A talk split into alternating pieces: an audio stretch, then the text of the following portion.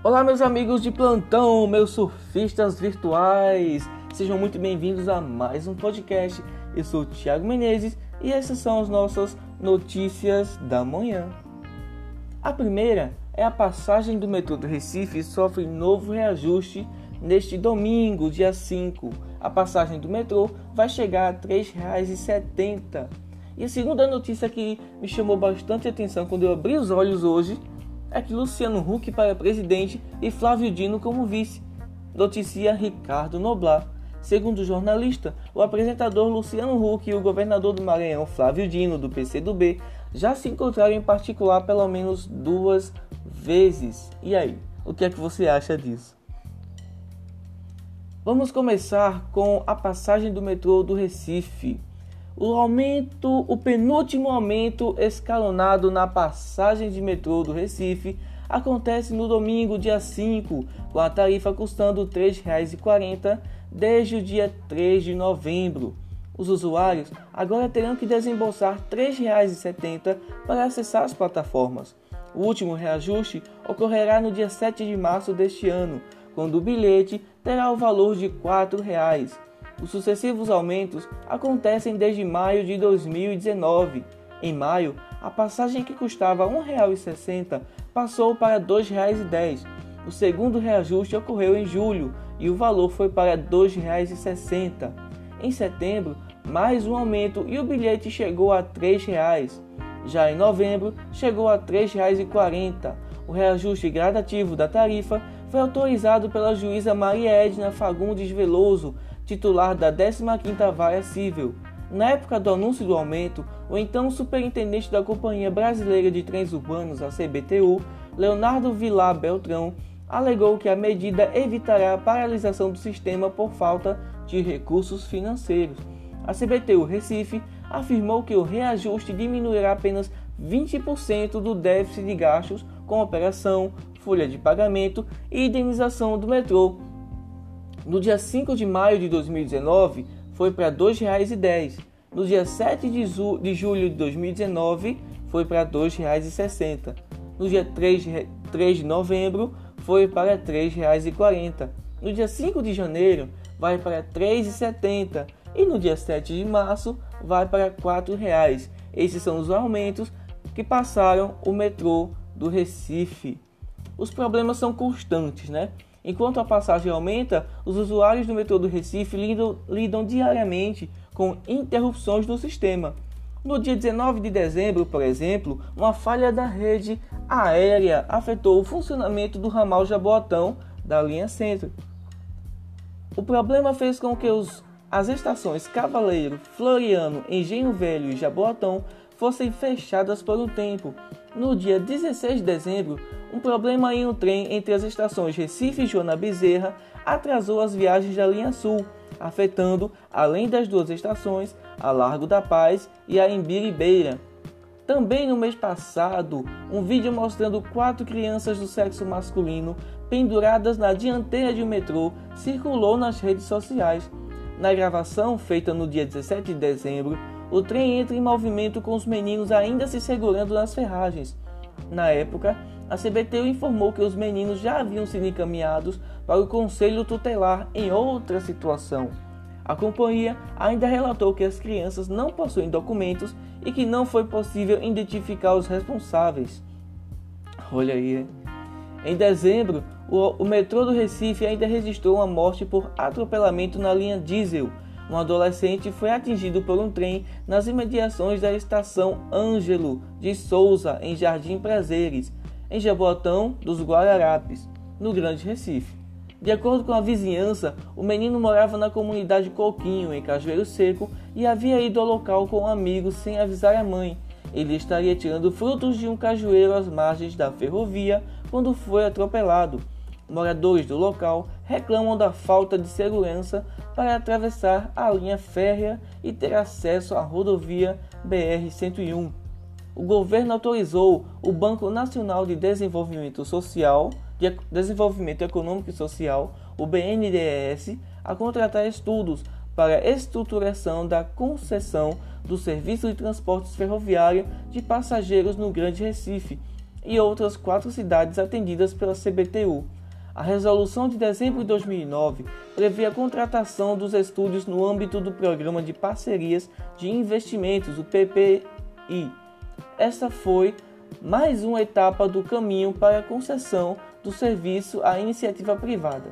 A CBTU, além do Recife, atua também em Belo Horizonte, João Pessoa, Natal e Maceió. Né? Vai aumentar para R$ 3,70. Os problemas continuam, nada se resolve e só a passagem aumenta. Eu quero ver onde a gente vai parar. Porque essa juíza ela não anda de metrô. Com certeza não. A família dela também não anda de metrô. Nós que andamos de metrô sabemos e vemos a situação. Né? A gente sofre perigo constante. Quando eu estava na turma da noite no meu curso de rádio e TV, quantas vezes eu não escapei de assaltos? Quantas vezes eu não passei perrengues? Teve uma vez mesmo que eu estava vindo do curso, eram quase 10 horas da noite. Não lembro qual foi a estação que eu passei que entraram dois pivetes com facão dentro do metrô. Só que foi no vagão anterior ao meu, que quase que eu entrei nele, por livramento de Deus eu não entrei. Né? E foi um tumulto só, porque o pessoal no meu vagão viu que tava, o que estava acontecendo no outro vagão e ficou assustado.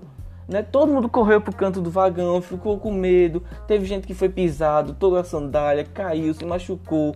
Pessoas ficaram nervosas e não tinha um policial, não tinha ninguém que pudesse nos ajudar. Nem nenhum segurança, nenhum fiscal do metrô, não tinha ninguém, sabe?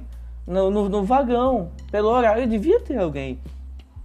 Graças a Deus, quando chegou a próxima estação, eles desceram correndo e não vieram para o nosso vagão, mas no outro vagão teve gente que apanhou, no outro vagão teve gente que desmaiou, tinha mulher grávida, no vagão da frente é o meu, uma, outra mulher grávida desmaiou. E assim, eu fiquei com muito medo, porque se eu saísse correndo daquela estação, eu não sabia para onde eu ia. Imagina no Recife, de noite, quase 10 horas da noite. Você sair correndo para esse destino é tenso, é muito. Não tem nem palavras. Da outra vez, um, um noiado entrou lá, drogado, e cismou, comigo. A minha sorte foi que chegou na minha parada em prazeres e eu desci correndo. O meu colega Jailson, que ele agora é cinegrafista da TV Jornal lá em Caruaru, que ele estava comigo na época, ele fez: não olhe para ele, não dê atenção a ele, porque ele está olhando para a gente. E saímos correndo. Fora outras situações também que pouco antes de eu chegar no metrô, tinha passado um rapaz lá e tinha levado tudo das pessoas que estavam na plataforma ali prazeres também. Segurança não temos, qualidade não temos. Atrasos são constantes. Melhoria que é bom nada e a passagem só aumenta. Eu quero ver onde é que a gente vai parar com isso. Quem está falando é quem usa o metrô. De segunda a sexta eu estou no metrô indo pro meu curso de rádio e TV. Eu vejo muitos daqueles pivetes andando de um lado ao outro da plataforma, sabe? Drogados, o pessoal também que, que vende os, os ambulantes, alguns não todos, né? Mas alguns ambulantes, eles travam ali a porta de emergência para a porta não fechar. Para eles poderem entrar e sair. Eu não sou contra os ambulantes, mas alguns eles passam dos limites. Entendeu? É, é complicado, não tem a fiscalização. Tem uma fiscalização só para quem, os ambulantes que realmente trabalham, que são honestos, né? Que eles vão lá e tomam a mercadoria do, dos coitados e batem, agridem, são violentos, entendeu? Da outra vez eu vi quando o ambulante chegou no metrô e o, o policial, o fiscal, sei lá, o policial chegou pra, pra ele, pegou no, no colarinho dele e começou a ser agressivo com ele, com o ambulante. E o ambulante só disse que estava voltando, ele estava retornando para prazeres entendeu? Ele não estava vendendo. E realmente ele chegou e ficou calado, sabe? Só que o, o fiscal, para mostrar seu poder e autoridade, arrastou o cara pelo braço e saiu. O outro foi dando tapa nele. Essa fiscalização eu não vejo para quem está drogado. Essa fiscalização eu não vejo quando o homem está querendo bater na mulher dentro do metrô. Eu não vejo. Porque da outra vez eu vi o cara dando na mulher no metrô e ninguém fez nada. Não tinha um fiscal. Tem fiscal para isso? Não. Só tem fiscal para fazer mídia. Entendeu? É muito revoltante isso. Muito revoltante. A segunda notícia é sobre o apresentador Luciano Huck.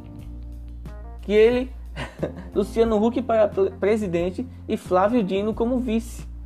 O jornalista Ricardo Noblar da revista Veja apontou nesta quarta-feira a possibilidade do apresentador Luciano Huck encabeçar uma chapa para concorrer à presidência da República, tendo como vice o governador do Maranhão Flávio Dino do PCdoB. Ele afirma que os dois já se encontraram sozinhos pelo menos duas vezes para discutir sobre o pleito, mas o ex-presidente Fernando Henrique Cardoso sempre está atento a essas movimentações. Tudo acompanha interessado, diz Noblar. Dino integra o movimento suprapartidário Direito Já, de oposição ao governo Jair Bolsonaro e defesa do Estado Democrático do Direito e da Democracia, do qual Fernando Henrique Cardoso também participa. Com muita honra, sou aquele que Bolsonaro considera o pior governador do Brasil, disse o governador maranhense em discurso durante o evento do lançamento do movimento. Ele, fez, ele faz referência a uma fala do presidente Jair Bolsonaro, sem partido, durante conversa informal com o ministro da Casa Civil, Onyx Lorenzoni, quando disse que dos governadores da Paraíba, o pior é o do Maranhão. Em 2018, Flávio Dino foi reeleito governador do Maranhão, coligado com o PT, mas também com diversas siglas não alinhadas à esquerda, como o DEM, o PP e o PRB. Segundo Ricardo Noblar, Apesar de Luciano Huck negar que vai disputar as eleições presidenciais em 2022, nos bastidores ele admite o seu desejo. Ele aponta que Huck já tem um partido para lançar-se candidato, o Cidadania, o ex-PPS, presidido pelo Roberto, por Roberto Freire. Ele aponta o apresentador como uma alternativa democrática para o país. e aí? O que é que você acha disso? Imagina só Luciano Huck como nosso presidente, né? Haveria alguma teoria da conspiração onde a Globo estaria por trás de tudo? Né? Você acha que Luciano Huck tem essa capacidade? Como você vê o Luciano Huck como presidente? Será que ele vai ajudar todo mundo como ele ajuda no programa dele? Imagina ele aí, ó, ajudando você com Lata Velha, hein? Olha só. É só se inscrever, é só mandar um e-mail para ele, né? Como presidente, que ele vai mandar ajudar. Será que vai ser isso? Como será que você vê Luciano Huck como presidente? Escreve nos comentários do Facebook ou lá no meu Instagram, como Thiago Menezes, underline TK. Que Deus te abençoe. E essas foram as duas notícias que me chamaram a atenção quando eu abri os olhos. Qualquer coisa, eu volto com muito mais a qualquer momento, com muito mais notícias aqui na sua rádio TKN. Lembrando que você também pode nos ouvir no Spotify. Olha só como eu tô chique, hein? Rádio TKN no Spotify. Que Deus te abençoe e até a próxima com muito mais notícias rápidas aqui para você.